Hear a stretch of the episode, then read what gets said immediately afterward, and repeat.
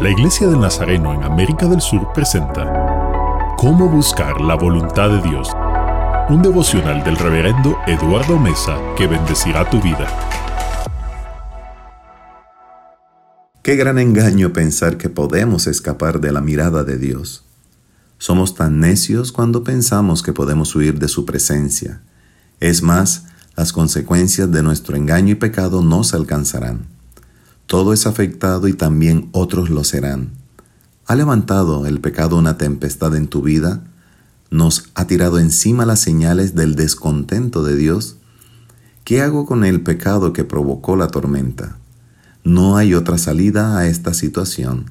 Debo acercarme a Dios y arrepentirme de mis pecados.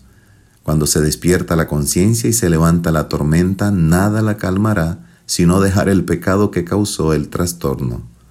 Para ti la mejor ofrenda es la humildad. Tú, mi Dios, no desprecias a quien con sinceridad se humilla y se arrepiente, dice Salmos 51, 17. Amoroso Dios, hoy te pido que aceptes mi corazón arrepentido. Perdona mi pecado y calma toda tempestad que levantó mi actitud rebelde ante ti. En el nombre de Jesucristo. Amén.